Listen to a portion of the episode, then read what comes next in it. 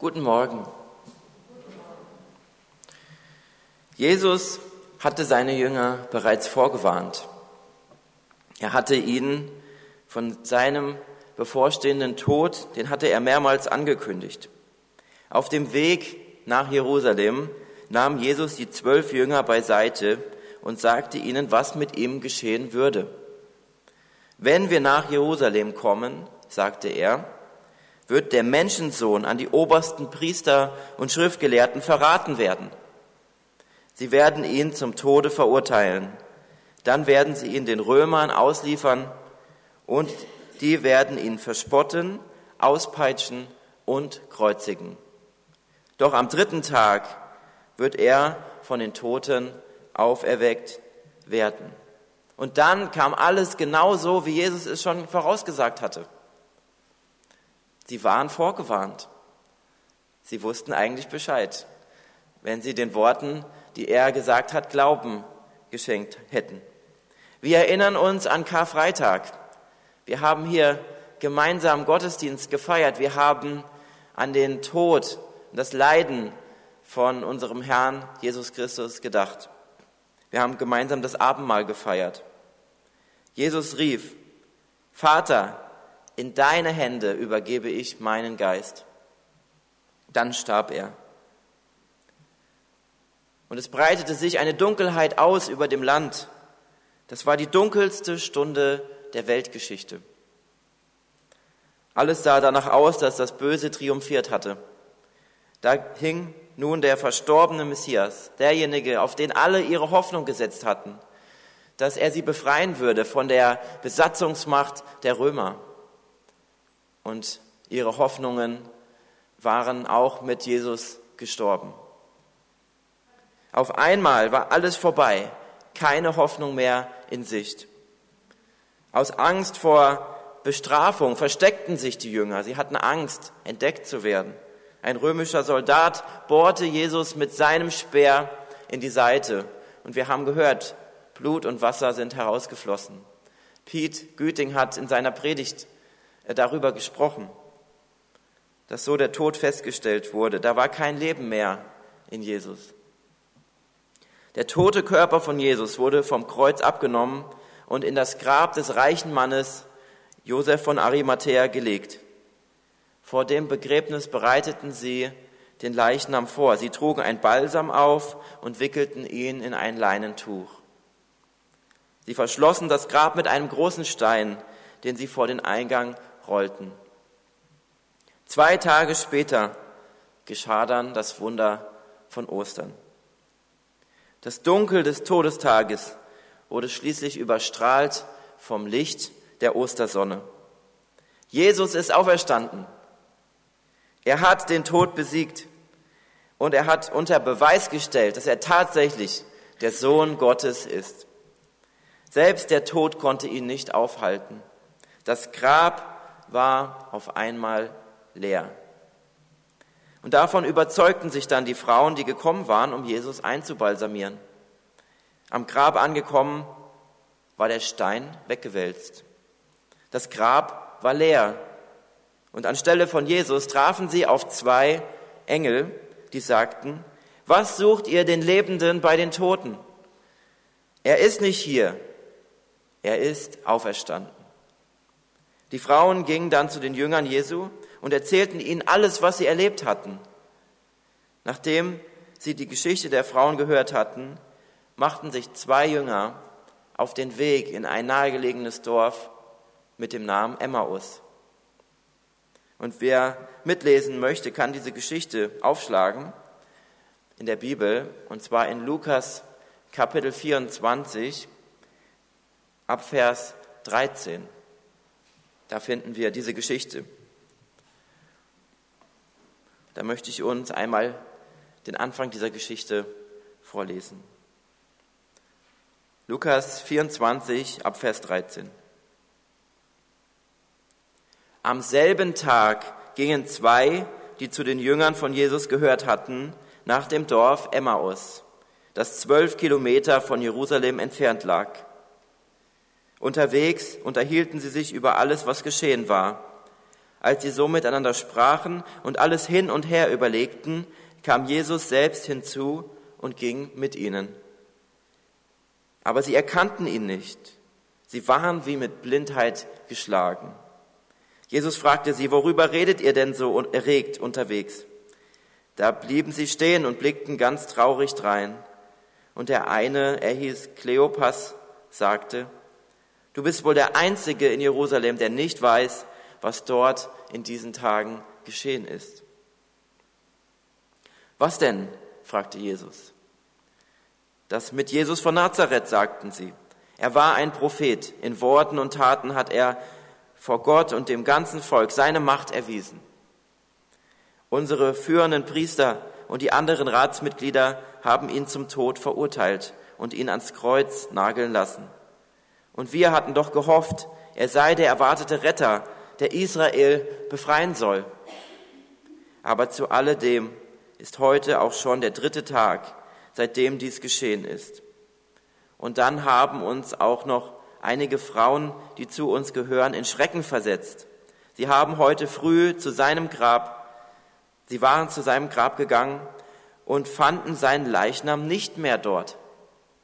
Sie kamen zurück und erzählten, sie hätten Engel gesehen, die hätten ihnen gesagt, dass er lebt. Einige von uns sind gleich zum Grab gelaufen und haben alles so gefunden, wie es die Frauen erzählten. Nur ihn selbst sahen sie nicht. Wenn man davon ausgeht, dass die Jünger, diese zwei Jünger mit einer Schrittgeschwindigkeit von etwa fünf Kilometern pro Stunde diesen Weg gegangen sind, dann haben sie etwa zweieinhalb Stunden gebraucht, um von Jerusalem nach Emmaus zu kommen. Es war der erste Tag der Woche, an dem sich die Jünger auf den Weg gemacht haben. Nach der Rechnung damals bei den Juden war es so, dass der erste Tag der Woche der Sonntag äh, gewesen ist. Der letzte Tag ist der Sabbat, der Samstag, wo sie ja zusammengekommen waren. Und die Frauen hatten am Sonntagmorgen haben sie den Weg zum Grab zurückgelegt und am selben Tag machten sich die Jünger diese zwei Jünger dann auf auf den Weg nach Emmaus. Sie zählten nicht zu den zwölf Jüngern Jesu, die ganz enge Gemeinschaft mit Jesus hatten. Wir lesen auch von einer Geschichte, wo Jesus 72 seiner Jünger ausgesendet hat. Es gibt also Jünger, die in enger Gemeinschaft mit Jesus unterwegs waren und Jünger, die, die auch mit Jesus unterwegs waren, aber wo es nicht ganz so eng gewesen ist. Und zu diesen Jüngern zählten die zwei, von denen wir auch nur einen Namen erfahren. Sie zählten zum erweiterten Kreis der Jünger. Nachdem sie in Jerusalem das Passafastfest gefeiert haben, machten sie sich auf den Weg nach Emmaus. Wahrscheinlich haben sie dort gewohnt, wahrscheinlich war dort ihr Haus und wollten nach Hause zurückkehren. Die Ereignisse rund um die Kreuzigung hatten sie aufgewühlt. Sie waren traurig und der Bericht der Frauen hatte sie verwirrt. Was ist da jetzt passiert? Was bedeutet das alles? Sie wollten ihren Worten keinen Glauben schenken und deshalb verstanden sie nicht, was an diesem Tag passiert ist. Und mitten in diese lebhafte Diskussion der beiden Jünger kommt auf einmal Jesus, der Auferstandene selbst. Und ähm, über ihn hatten sie ja gerade gesprochen das Thema. Wenn man vom Thema spricht, ne, dann, dann kommt er dazu. Und auch wenn sie Jesus schon länger kannten, verstanden sie nicht, dass er es war, der jetzt mit ihnen da unterwegs war. Ihre Augen wurden daran gehindert, Jesus zu erkennen. Sie sahen einen Fremden in ihm. Ab Vers 25 lese ich weiter. Da sagte Jesus zu ihnen, was seid ihr doch schwer von Begriff? Warum rafft ihr euch nicht endlich auf zu glauben, was die Propheten gesagt haben? Musste der versprochene Retter nicht dies alles erleiden und auf diesem Weg zu seiner Herrschaft gelangen? Und Jesus erklärte ihnen die Worte, die sich auf ihn bezogen, von den Büchern Moses und der Propheten angefangen durch die ganzen heiligen Schriften. Genauso wie die Emmaus-Jünger nicht geglaubt haben, dass Jesus auferstanden ist, so glauben auch heute viele Menschen nicht an Jesus und an seine Auferstehung. Vielleicht denken sie, ja, er, Jesus war ein guter Mensch, ein Vorbild, wie man ein gutes Leben führen kann. Aber mehr auch nicht.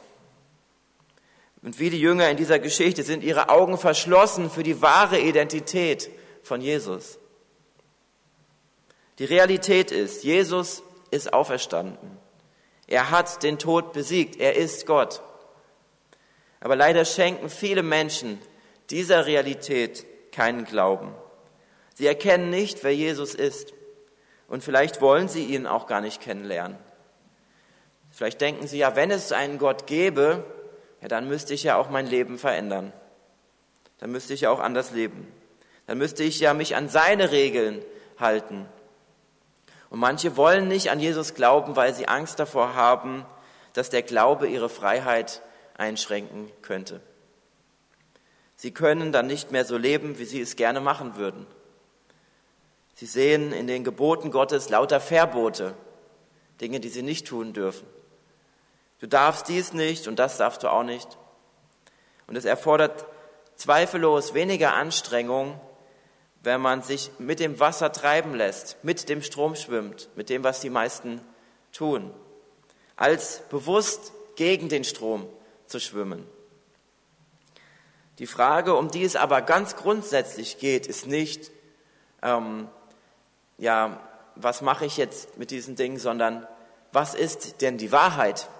Was ist denn die Realität? Das ist die Frage. Stimmt das, was wir, was wir von Jesus da in der Bibel lesen? Oder stimmt es nicht? Und wenn das so ist, dass es stimmt, dann müssen wir uns entscheiden, ob wir ihm folgen wollen oder nicht, ob wir Jesus nachfolgen wollen oder nicht. Es reicht nicht nur aus, an die Wahrheit der Bibel zu glauben. Das tun auch der Teufel und die Dämonen. Sie glauben auch daran, sie wissen, dass es stimmt, aber sie folgen Jesus nicht nach sondern sie arbeiten sogar dagegen. Wenn wir erkennen, dass es Gott gibt und dass die Bibel wahr ist, dann verstehen wir auch, welche Konsequenzen unser Verhalten mit sich bringt. Wenn wir ein Gebot Gottes übertreten, zum Beispiel lügen, dann schaden wir damit anderen und letztendlich auch uns selbst. Wer Jesus nachfolgt, der sieht diese Gebote Gottes nicht mehr als lästige Pflichten, die es zu erfüllen gilt, sondern er ist dazu motiviert, so zu leben, wie es Gott gefällt. Gott möchte, dass wir Menschen miteinander im Frieden leben. Und dazu hat er uns einige Regeln gegeben, damit wir im Frieden miteinander leben. Du sollst nicht stehlen. Warum? Ja, dann ist auch mein Eigentum geschützt, dass niemand etwas von mir wegnehmen kann. Du sollst nicht lügen. Warum? dass auch mir niemand eine Lüge auftischen kann und mich hinters Licht führen kann. Das schützt uns, das ist gut für uns, auch für den Frieden miteinander. Der Unglaube der Emmaus-Jünger verwandelte sich in Glauben. Wie das passiert ist, erfahren wir in unserem Text. Ich lese ab Vers 28. Inzwischen waren sie in die Nähe von Emmaus gekommen.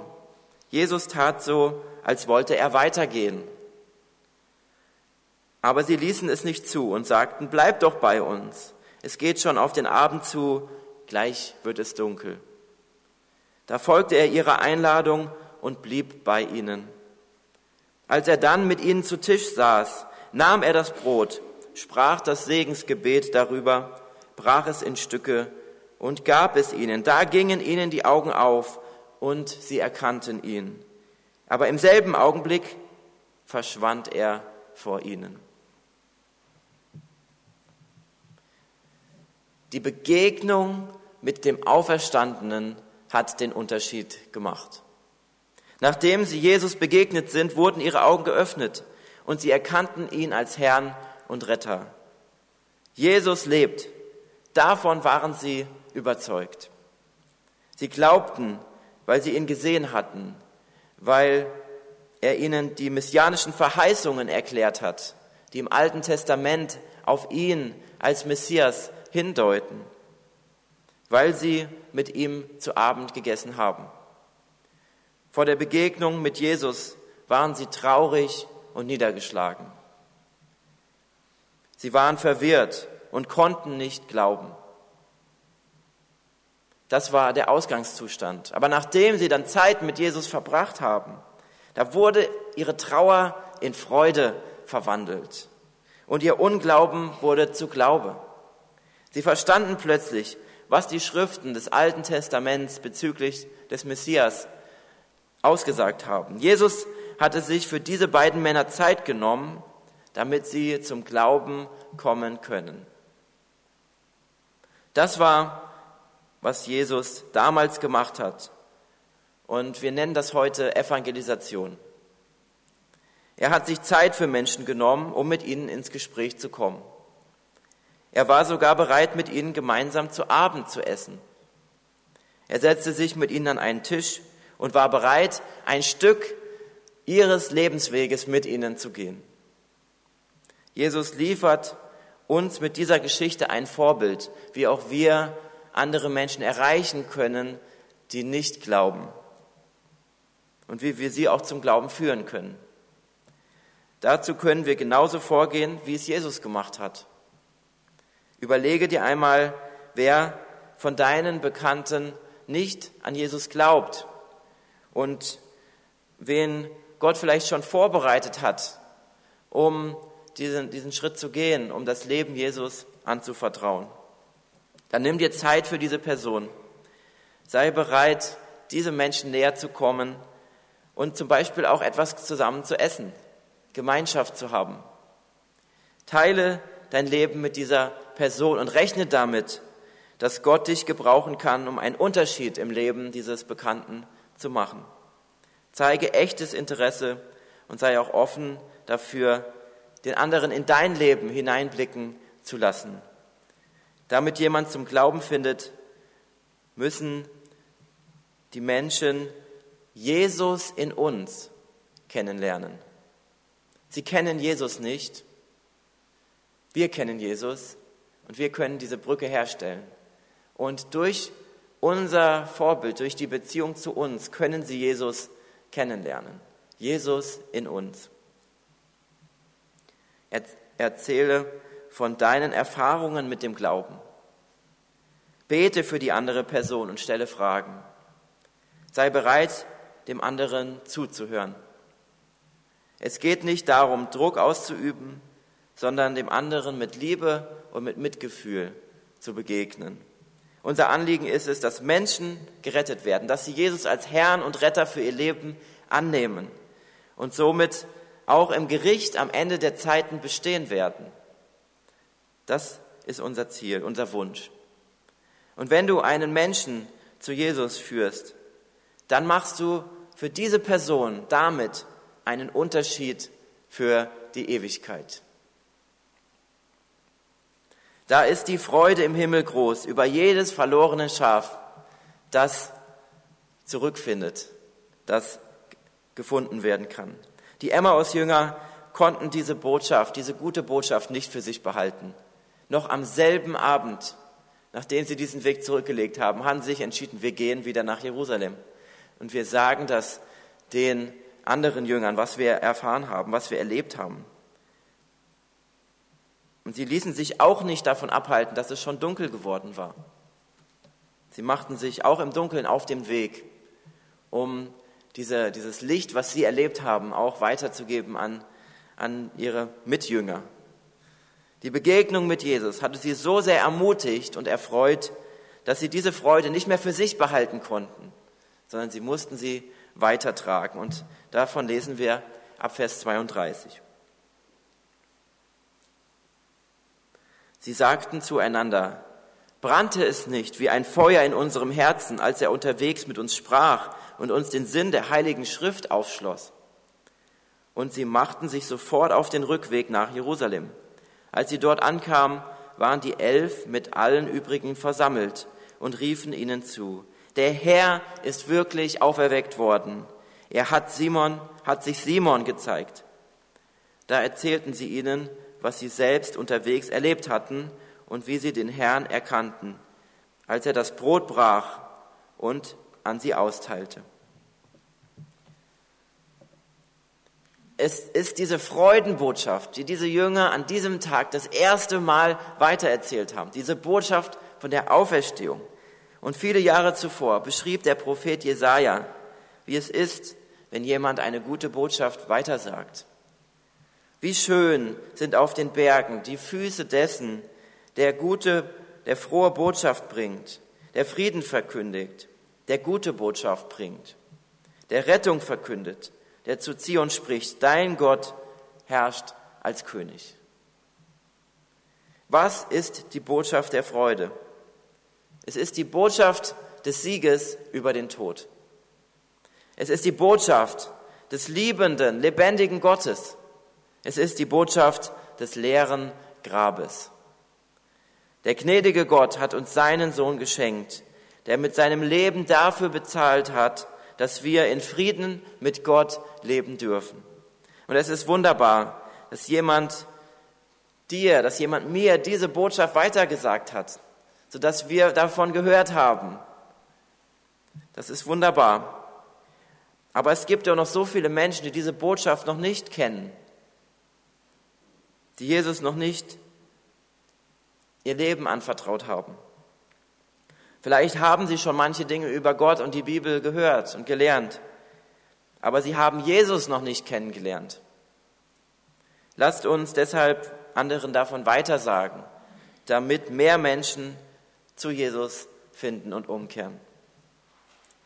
Wenn wir diese Botschaft weitertragen, dann erfüllen wir auch den Missionsauftrag, das, was Jesus seinen Jüngern gesagt hat und auch was auch uns gilt. Es gibt neben Ostern noch einen weiteren Grund zur Freude für unsere Gemeinde in diesen Tagen. Und zwar gestern haben sich vier neue Gruppen ähm, zusammengefunden, deren Ziel es ist, dass Menschen zum lebendigen Glauben an Jesus finden.